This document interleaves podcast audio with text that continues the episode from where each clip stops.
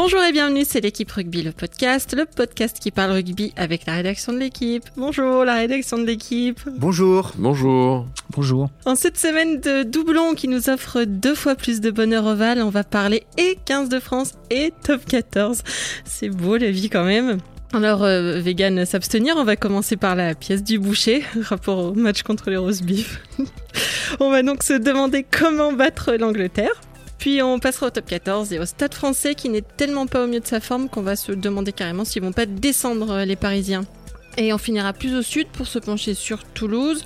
Toulouse 3 Toulouse qui est de retour tout en haut du classement.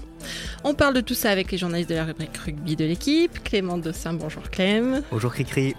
Maxime Rollin, bonjour Max. Bonjour.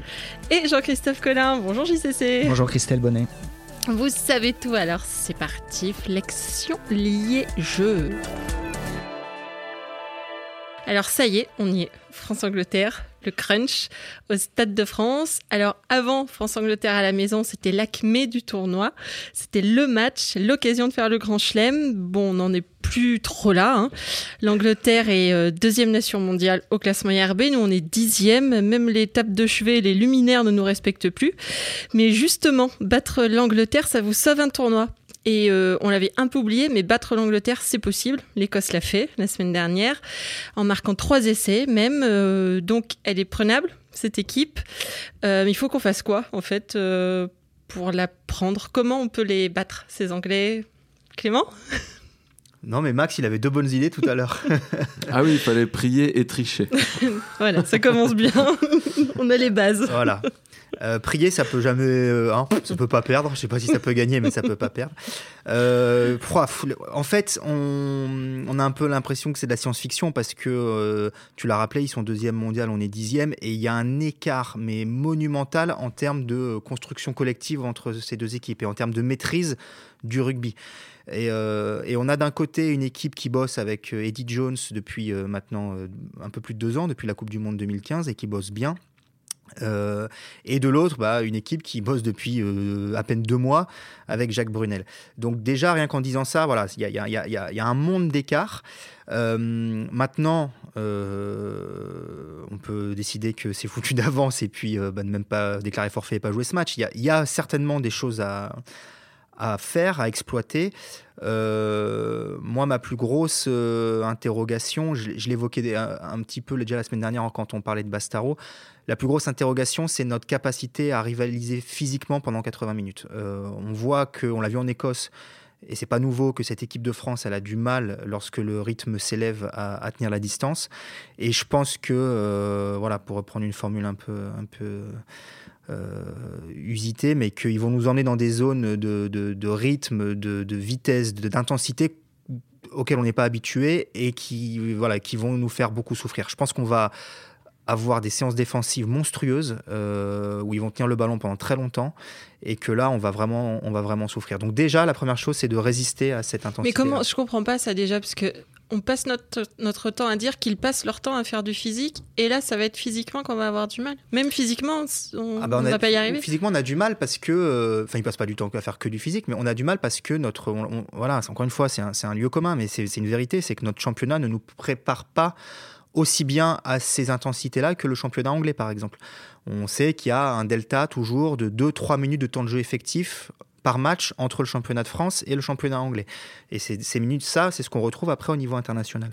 Donc, euh, donc voilà, c'est là pour moi que se trouve le, le premier défi c'est dans l'intensité, dans les fameux, euh, dans les fameux mètres par minute dont parle beaucoup Fabien Galtier depuis le début de la saison. C'est dans cette dimension-là, dans, la dimension de déplacement, de mmh, je me relève, se relever rapidement, se relever rapidement, enfin toutes ces choses-là qu'on est aujourd'hui en retard sur les Anglais, sans même parler de l'organisation collective où ils ont 5 euh, ans mmh. d'avance. Oui, parce que c'est ce, qu'ont pu faire les, Écossais, c'est-à-dire tenir, euh, tenir cette intensité. Donc, faut faire, si on veut y arriver, il faut faire comme les Écossais, c'est-à-dire avoir d'abord un, un chant hyper anti-anglais. Il faut enlever euh, Marseillaise et on n'a pas Flora Scotland, mais il faut trouver un, un chant d'abord pour nous préparer à ça. Euh, eux, ils ont. Boutons-les hors de France. Voilà, la chanson de Renault contre Margaret Thatcher, par exemple, tu vois, c'est une, une, bonne entame.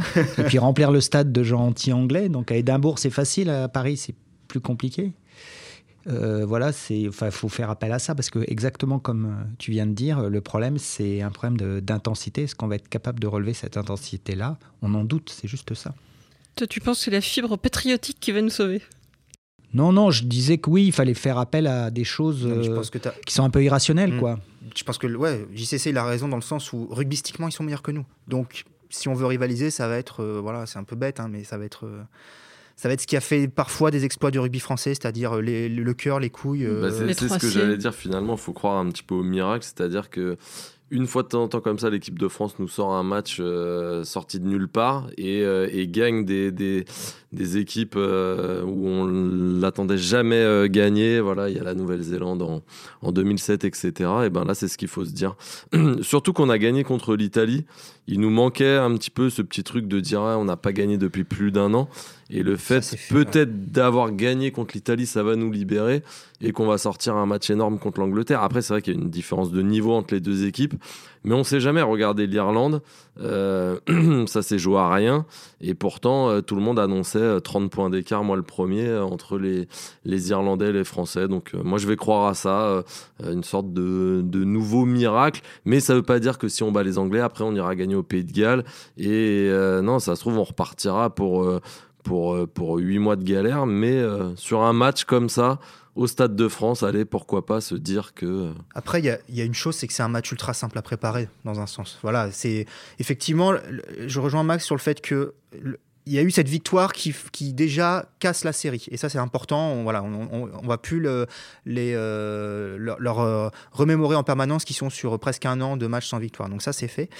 Et, euh, là, c'est que du bénéfice, quoi. C'est-à-dire que franchement, il y a a priori aucune chance de battre cette équipe d'Angleterre. Donc pour préparer ce match-là, bah, pour le staff, c'est assez simple, quoi. Il y a- les ressorts habituels du, rugby, du rugbyman français dos au mur et qui, a- qui, va s'envoyer comme un gaga pour essayer de, de, battre, ses, de battre Anglais. Après, stratégiquement, euh, y, a, y a- Les Écossais ont montré une voie, mais je ne suis pas certain qu'on soit capable de la suivre. Alors, euh, ils, ont, ils ont trouvé d'énormes, euh, d'énormes intervalles sur les extérieurs. Euh, ils sont allés chercher des solutions euh, vraiment très loin au large. Après le, deuxième centre, euh, il y, a, cet essai magnifique en début de match de, Maitland qui vient sur une passe sautée hallucinante de, Finn Russell, voilà, qui, lobe Joseph et ça, libère un espace incroyable pour son centre.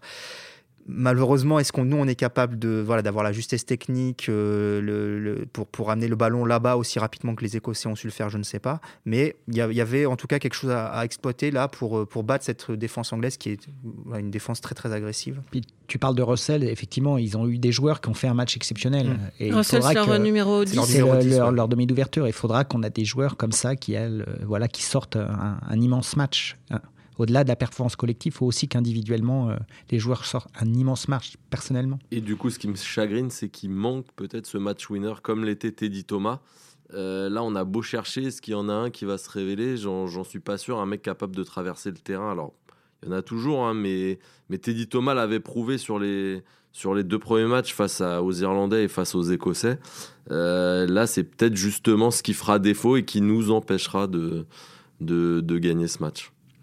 Et puis, euh, un, autre point euh, stratégique, attention à cette association euh, Ford Farrell, leur ouvreur et leur premier centre, qui sont en fait deux ouvreurs et qui sont vraiment les deux cerveaux. Ils n'en ont pas un, eux, sur le terrain, ils en ont deux, qui sont deux joueurs exceptionnels parce que, voilà, par leur. Leur vision du jeu, leur, euh, justement la, la- possibilité que l'un supplée l'autre euh, à n'importe quel moment sur le terrain, deux joueurs qui ont, euh, qui ont la- l'agilité avec les mains, la, pa- la- la- la capacité aussi de, de nous renvoyer dans notre camp au pied. Enfin, voilà, il va falloir mettre une énorme pression sur, sur ces deux-là. Peut-être leur envoyer Bastaro en début de match dans la gueule quelques fois pour leur, leur, leur, euh, les, les- les amoindrir un peu physiquement. Euh, mais ça, ça va être aussi une des, une des clés importantes de ce match-là. Ok, on a fait le tour, on n'aura pas d'autres solutions pour battre l'Angleterre. Du coup, on va passer au Tu veux deuxième. pas un pronostic du coup Non, t'as pas Bah, on le fera à la fin, Ah bon, peut-être, hein, Non, Ouais. peut-être la dernière chose à ajouter, c'est que tout de même, euh, individuellement, les joueurs peuvent se dire que presque tous, dans leur club, ils ont battu des clubs anglais en Coupe d'Europe. Et donc, au-delà de la dimension collective, effectivement, euh, comme tu le soulignais, effectivement, il y a une grande différence de niveau entre ces deux équipes. Mais dans les ressorts psychologiques aussi, faire valoir que les équipes françaises ont battu les équipes anglaises. Avec des euh, en Coupe Anglais dans leurs équipes. Avec des Anglais dans Qu- Quand même, une dernière chose aussi euh, qu'il qu'il faut souligner, on, on l'avait dit la semaine dernière, elle est moins impérieuse, moins Oui. dominatrice que la saison dernière. Et une des raisons, c'est la tournée des Lions. On sent quand même que les joueurs anglais ont tiré sur la corde beaucoup en début de saison, enfin fin de saison dernière, et que ça a des conséquences sur cette saison. Les clubs anglais, si je dis pas de bêtises, il y en a qu'un seul qui est qualifié pour les quarts de finale de Coupe d'Europe. Donc ça, ça, là, là-dessus, il y a eu une conséquence aussi. Euh, des joueurs comme Itoge ont mis un temps fou à, revenir. Et là, voilà, ils sortent de deux matchs. Donc, on l'a dit, la défaite en Écosse et une toute petite victoire à domicile contre le Pays de Galles, qui montre quand même que voilà, c'est pas le- l'Angleterre de. Ouais, mais alors, à, an, quoi. à Donc, contrario, est-ce Ouais. que la défaite en Écosse, du coup, nous Ouais, ça arrange va. aussi Ah non, ça c'est sûr que Ça non. va les rendre fous. Ah, ça c'est sûr. que. Finalement, ils nous arrange peut-être pas cette défaite en Écosse. Et s'ils avaient gagné contre l'Écosse, ils seraient arrivés un petit peu costaud en France. Et c'est là où on aurait Mm. peut-être Mm. un peu pu euh, plus les, les surprendre. les surprendre. Voilà. Mais, mais là, du coup, aussi, il y a, y a Ouais. ce petit paramètre qui, Non, mais c'est vrai. qui fait que c'est- c'est c'est pour ça c'est c'est très compliqué de, de croire en cette victoire française. Ils vont pas se louper deux fois de suite et pour eux une victoire est impérative. Ils ont encore un tournoi, certes le Grand Chelem c'est mort, mais ils ont un tournoi à aller gagner. Ils recevront l'Irlande pour une finale exceptionnelle la semaine d'après, donc faut qu'ils gagnent, euh, faut qu'ils gagnent au Stade de France. Donc euh, il y aura pas de relâchement anglais, ça c'est certain. Très bien, on va revenir au top 14. Un passionnant top 14, hein, en ce qui concerne le, le- le classement en tout cas, avec ce lot de surprises chaque semaine. euh, ce qui est plus une surprise en revanche, c'est de voir perdre le stade français. Ce week-end, les Parisiens ont perdu à Oyonnax, qui est euh, dernier du classement. En top 14, ils restent sur 5 défaites. Ils n'ont plus gagné depuis le 30 décembre en top 14. Euh, le Stade français, c'est aussi cette équipe qui a perdu à Krasnoyarsk hein, en challenge européen en, en octobre. Ce qui, avec tout le respect, Jean-Christophe, qu'on doit à Krasnoyarsk, laissait pas spécialement présager d'une saison de feu. Ah, il faut y gagner. à Krasnoyarsk, c'est la grande place du rugby euh, en Russie. Ah. Voilà, il fait quand même. euh, et jouer par moins 24, euh, c'est pas évident. Tu as joué, toi, à Krasnoyarsk? et- Ouais, c'est ça. Bon, alors, hein. va y gagner à Krasnoyarsk, on en causera. Ok, donc euh, toutes mes excuses euh, aux habitants de Krasnoyarsk. Euh, N'empêche qu'ils nous ont habitués un peu, les stadistes, à ces trous d'air. Ils nous ont habitués à revenir du diable Vauvert, comme dirait ma grand-mère, à, serrer les rangs, à se mettre en mode à la vie, à la mort, à faire des trucs assez exceptionnels, parfois en, fin de saison. Ils peuvent, euh, ils peuvent nous, rejouer ça, Max, ou cette année, ça peut être, ça peut être plus compliqué? Est-ce que, est-ce que cette année, Stade français peut descendre?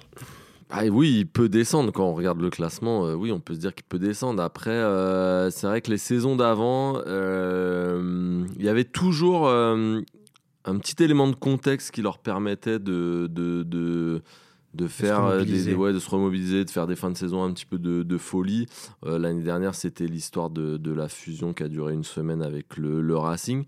Là, cette année, je vois pas trop ce qui peut créer le, le déclic et les faire rebasculer sur, sur du positif. Ils ont perdu aussi pas mal de joueurs. euh, alors, important, oui, les départs de Slimani, Bonneval, on en a beaucoup parlé. Doumerou, Saint-Zel, euh, Doumerou, important. Saint-Zel, Mm. etc. Ben, ils, ils ont perdu pas mal de joueurs, mais ça, on le savait. Mais c'est peut-être le- la perte aussi de certains, comme on dit, grognards, de joueurs comme Papé, alors Dupuis, même s'il est dans le staff, mais c'est plus la même, euh, la même influence selon moi. Et c'est peut-être ça qui va leur, euh, qui va leur manquer. Parce qu'aujourd'hui, euh, quels sont les cadres qui vont pouvoir un petit peu prendre le groupe en main et, euh, l'emmener pour euh, sortir de cette spirale négative? Aujourd'hui, j'en vois pas trop. Il y a Parissé qui est là depuis 10 ans, mais sauf que là, il dit que voilà, il faut se remobiliser, etc., etc. Sauf qu'il va partir 15 jours avec l'équipe d'Italie et que pendant ce temps-là, le Stade Français, il va recevoir Castres et, et il va se déplacer.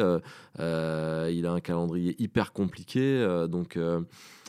Là, ils n'ont pas gagné depuis, c'est ça, euh, La fin de l'année euh, dernière. Fin de 30 l'année décembre, hein. dernière. Euh, ils enchaînent les défaites. Ils perdent deux fois contre, contre les promus de suite, contre Agen à la maison, là contre Oyonnax. Euh, J'ai regardé, c'est c'est déjà arrivé par exemple à, à Bayonne, cette histoire de, de perdre. euh, Contre les deux promus. contre les deux promus, donc trois fois sur quatre matchs, les matchs aller-retour. Euh, C'était la saison 2009-2010 et cette année-là, Bayonne a été relégué. Donc euh, c'est aussi arrivé à Brive la saison d'après, euh, de perdre trois fois sur quatre contre les deux promus et ils ont terminé 12e. Donc voilà, les signes sont pas très encourageants. Euh, c'est intéressant ce que dit Max sur les leaders. Aujourd'hui, qui sont les leaders du stade français, hormis Paris C? C'est cette génération de joueurs français de 25-27 ans, dont on attend d'eux qu'ils soient les leaders, Plisson, Danty, Flancard. Mais on a du mal à, déceler chez eux la moelle suffisante pour être vraiment ces, leaders-là. D'autant qu'ils ne sont pas forcément toujours indiscutables sportivement. Je pense à Plisson notamment, qui, euh, voilà, qui alterne avec Stein. Donc euh, il manque clairement quelque chose. On peut rappeler quand même qu'ils ont perdu leur euh, manager en cours de route, Greg Cooper, le, néo-zélandais, qui a dû rentrer au pays pour des raisons, raisons personnelles parce que sa fille était malade. Donc ça, c'est quand même un problème aussi de voilà, de stabilité. Euh, le départ de Quesada, euh, Max l'évoquait euh, avant l'émission, d'une certaine manière, leur, fait mal aussi. Il y a quand même beaucoup de signaux très inquiétants. Et effectivement, pour moi, les deux derniers matchs qui étaient cruciaux, c'est-à-dire qu'ils gagnaient ces deux matchs-là, on, ne faisait même, on faisait même pas cette émission, enfin ce thème aujourd'hui dans l'émission, c'est-à-dire que c'était, c'était plié, ils avaient 15 points d'avance et ils, terminaient 11e, en, roue libre. Et puis voilà. Là, c'est chaud bouillant parce que euh, ils ont en plus derrière eux des équipes dont la dynamique est très bonne. Oui, c'est ça. C'est-à-dire qu'il y a on a l'impression qu'il y a un croisement des courbes euh, avec euh, Oyonnax notamment, qui est sur une dynamique positive. Et eux, comme vous venez de le souligner, ils viennent de perdre des matchs importants contre des concurrents directs à la descente. Et même Agen, hein, qui, a, même Agen, qui a même gagné Stade français, qui vient de battre le leader Montpellier chez et qui vient de battre Montpellier. Et pour, pour mémoire, ce qui est surtout inquiétant pour le Stade français, c'est la fin de saison et le calendrier qu'il va devoir affronter, c'est-à-dire euh, il reçoit Castres qui a, besoin, qui a perdu ce week-end et donc qui va être un peu revanchard. Ensuite, il y a le derby avec le, stade, avec le Racing. Euh, ensuite, ils reçoivent Toulon, qui aura peut-être Toulouse. Euh, effectivement, qui toujours sera dans cette dynamique pour être dans les six. ensuite, ils reçoivent Clermont, qui aussi va devoir chercher des points. Ils vont à Lyon, ils reçoivent Brive et ils terminent à La Rochelle. Autant dire que c'est un calendrier relativement compliqué. Dans le pire des scénarios, ils gagnent un match. Enfin, ils en gagnent zéro évidemment dans le pire des scénarios, mais voilà, ils peuvent, ils peuvent, battre Brive. Bah, c'est peut-être ce match-là qui risque de les, de les sauver. À mon avis, le match charnière, c'est le match contre Clermont, parce qu'il a lieu une semaine après le quart de finale de Coupe d'Europe. Clermont quand même va finir, je pense, la saison de top 14 un peu en roue libre. On peut imaginer que si jamais ils se qualifient euh, en demi-finale, ils vont faire tourner tout ça. Donc peut-être qu'ils viendront pas avec le couteau entre les dents au, stade français. Mais euh, voilà, clairement, c'est euh, c'est très, très, très chaud. Et si on veut s'amuser à faire un peu de, de, rugby fiction, on en parlait avec Max autour du café tout à l'heure. Moi, je les vois bien terminer 13e et qui est une place horrible. Pourquoi? Parce que, on le rappelle, cette année, il n'y a qu'une descente sèche, le 14e. Le 13e jouera un barrage contre le, finaliste malheureux de, Pro D2. Par exemple, si c'est Oyonnax qui joue ce barrage, je le signe ici, Oyonnax gagnera ce barrage parce qu'ils seront sur une dynamique positive, ils seront miraculeux, ils seront déjà heureux d'être là. En revanche, si c'est le stade français, gros danger. Et imaginons un match à Perpignan. Parce que ce sera sur le terrain du club de Pro D2. Et à Mont-de-Marsan ou à Perpignan Ou à Mont-de-Marsan ou, euh, ou, même à Biarritz. Moi, j'évoquais à Biarritz voilà. euh, face Les retrouvailles avec Quesada. Euh, je suis pas sûr que ça se passe très bien.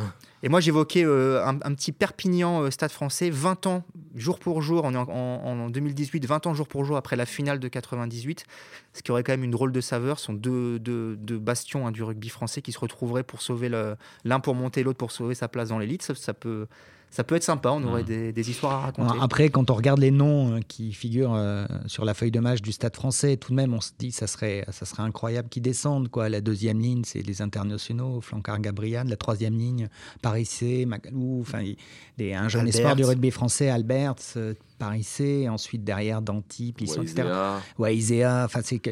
Donc, euh, ça serait invraisemblable. Quoi, mais il se passe quoi alors? Mais, Parce que c'est pas comme à Clermont qui, qui, qui, manque 25 joueurs. non, je retiens une phrase de euh, Mauricio Reggiardo, l'entraîneur d'Agen, donc qui est venu gagner la semaine dernière au Stade français, qui disait que son équipe elles savaient qu'elles jouaient le maintien depuis le début de saison et dans leur esprit c'était clair. Au stade français, c'est vrai qu'on a l'impression qu'ils disent qu'ils jouent le, que maintenant ils jouent le maintien. Ils, le disent, mais je pense qu'ils y croient pas bah vraiment. là maintenant ils y croient. Hein. Depuis ce matin, comme, la lecture du classement. Comme, euh, comme beaucoup de gens se disent, mais non, le stade français ils vont s'en sortir. Et au final, ça, je pense que c'est très important dans sa tête de dire maintenant on joue le maintien. Et c'est vrai qu'au début, ils avaient beaucoup de blessés, ils en ont beaucoup parlé, les coachs insistaient là-dessus. que ouais, C'était un peu une posture. Ouais. Mais je pense que c'était un petit peu aussi une fausse excuse. Parce que quand on regarde la composition d'équipe euh, face euh, à Agen et même face à Oyonnax, c'est quasiment l'équipe type en fait. Il manque personne, tout le monde est de retour. Et malgré ça, ils perdent. Donc euh, certes, il n'y a pas de banc, mais sur le 15 de départ, là aujourd'hui, il n'y a plus beaucoup de blessés et ça gagne pas. Mais c'est important ce que dit Max et ça rejoint ce que je disais sur le fait que si c'est Oyonnax qui est 13e, ils iront chercher le maintien par, exemple. Euh, parce que effectivement, la lutte pour le maintien, c'est un combat de tous les jours et c'est vraiment une dimension mentale. Et, ils sont ils, sont pas là parce qu'en fait, ils ont jamais cru qu'ils allaient se retrouver là-dedans. Il y a cinq journées, là, tu le disais, avant leur défaite, ils avaient 15 points d'avance sur le dernier.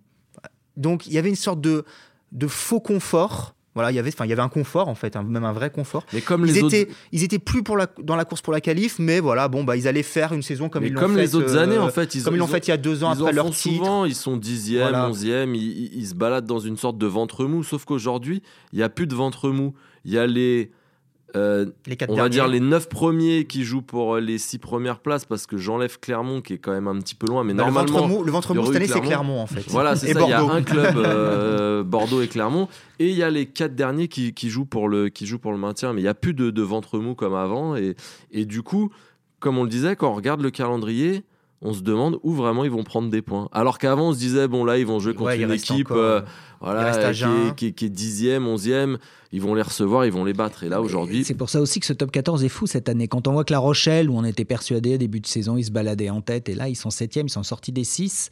Euh, ce, ce top 14, je le trouve euh, passionnant, au moins sur cette incertitude-là. Un, un mot, euh, Max, il avait fait une interview intéressante de Robert Mort, euh, le directeur sportif euh, du Stade français. hein, c'est la nouvelle équipe euh, dirigeante allemande qui a, qui a repris le club.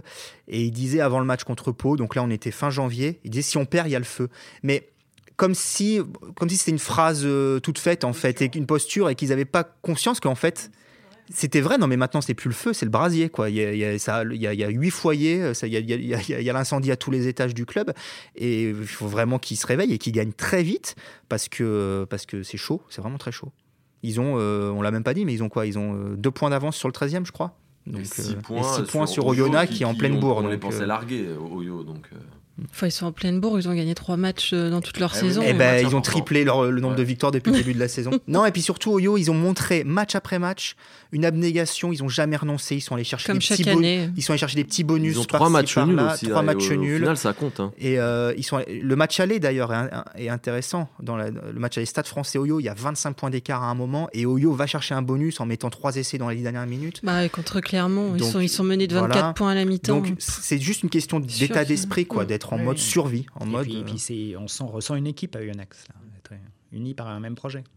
Et par euh, un coach. Oui, oui, un- un- Adrien Buonanotto. On dix minutes. C'était un piège. qui est un ancien, qui C'était- est un ancien du Stade français d'ailleurs. Et du PUC, Ah bon, qui d'accord. était l'entraîneur du PUC.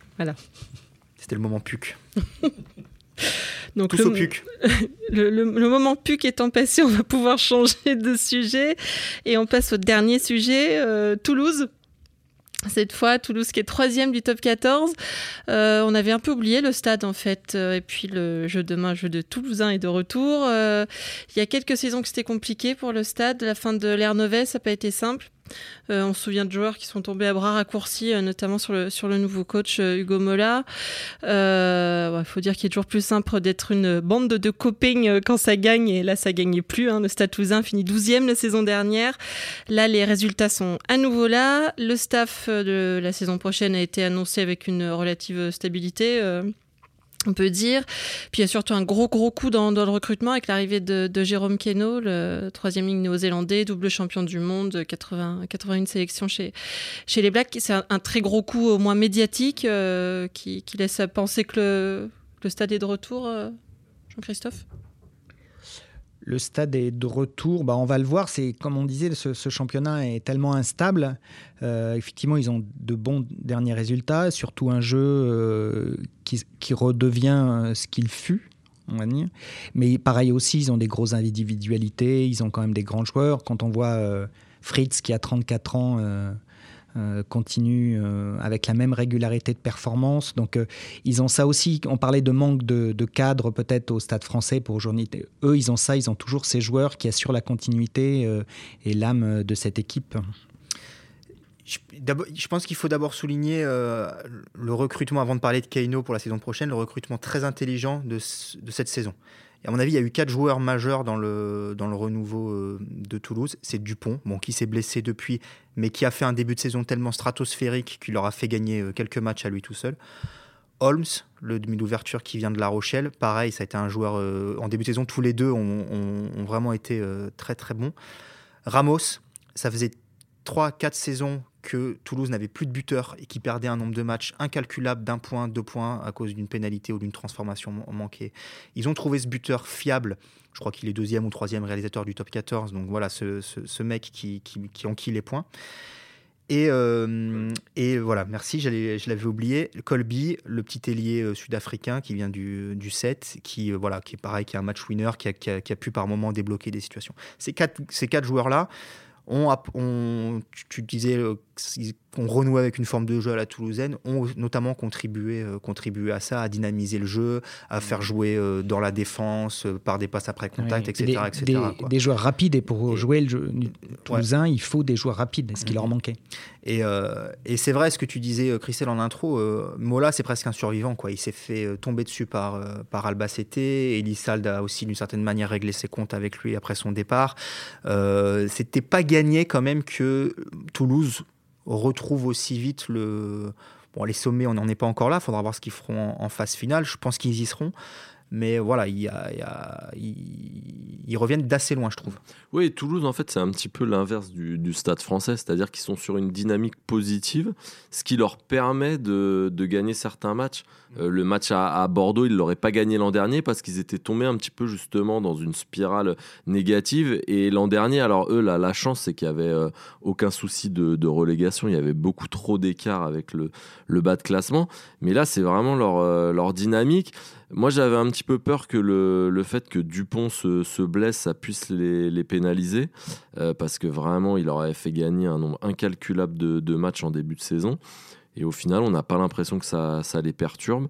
Et, euh, et, là, avec les résultats qu'ils viennent faire, d'aller gagner à Bordeaux, quand même, je pense qu'ils vont être euh, assez difficiles à prendre. Euh, en plus, c'est une équipe, mise à part peut-être Dupont, qui n'a pas trop de blessés, si je ne me trompe pas. Donc, c'est un tout. Le fait que les coachs aussi étaient prolongés, ça enlève une certaine, un petit peu de tension autour du staff qui va être prolongé, pas prolongé avec les joueurs. Au moins, ils savent sur quoi ils partent. Euh, non, je pense que Toulouse va être dur, dur à prendre sportivement. Après, le, petit point d'interrogation, c'est que d'un point de vue extra sportif, il y a, des petits problèmes euh, dans les coulisses avec euh, Fiducial. Euh, mais Fiducial qui est leur partenaire, principal, et qui met en cause un peu les finances du club. Les finances hein. du club. Alors est-ce que ça aura un impact sur le sportif? J'y crois pas trop. voilà, faut, faudra voir. Mais, mais Toulouse là, ils sont quand même troisième. Alors même si chaque week-end on peut passer de la troisième place à la huitième place tellement l'écart est, est infime. Mais euh, là, ils reçoivent quatre fois pour trois matchs à l'extérieur. Voilà, je, voilà, je pense comme Clément qui, seront dans les six. Maintenant, où exactement euh, je sais pas, mais je, pense pas que la machine va s'enrayer. Et ils ont aussi eu la chance de ne pas avoir beaucoup d'internationaux de, de sélectionnés, ce qui leur a été presque jamais arrivé. Et on se souvient que les deux saisons d'avant, c'est ce qui les avait beaucoup pénalisés. Et là, du coup. Euh... Puis ils jouent que le top 14. Euh, oui, oui, ils jouent que le top 14. En challenge, ils ont, euh, ils ont été éliminés. Et, donc, ça, aussi, c'est important, parce que, par exemple, Pau, dont on parle peu, qui est sur une bonne dynamique, eux, ils ont un quart de finale de, challenge à jouer. Ils, veulent, ils jouent à domicile contre le Stade français. On suppose qu'ils ils vont, jouer, euh, ils vont jouer cette compétition à fond un moment, est-ce qu'ils vont pas le payer de, jouer un petit peu toutes les compètes euh, Voilà, c'est pour ça que Toulouse a un sacré avantage. Euh, après, on peut quand même toucher un mot. Tu parlais de Keino. De, je, pense qu'effectivement, euh, c'est quand même avant tout un recrutement médiatique. Euh, Keino, il a 34 ans, je crois. bon, je ne veux pas tomber dans le cliché du gars qui vient en pré-retraite parce qu'il peut, il peut sans doute apporter, ne serait-ce que dans dans la transmission, dans l'éthique de travail, dans tout ce qu'on tout dit des All Blacks en dehors du terrain. Il va sans doute apporter. Il aura un jeune, une autre recrue intéressante, c'est Alban Placine, le troisième ligne de, de Biarritz. Voilà, que, que ce gamin français grandisse sous la, sous la coupe de Kaino, ça peut être que, que utile pour lui. Mais c'est avant tout, je pense effectivement un recrutement médiatique dans le sens où voilà, Toulouse is back quoi. On, est là maintenant, on peut à nouveau rivaliser avec euh, Toulon, puisque Toulon était sur, le, était sur le coup avec les autres clubs.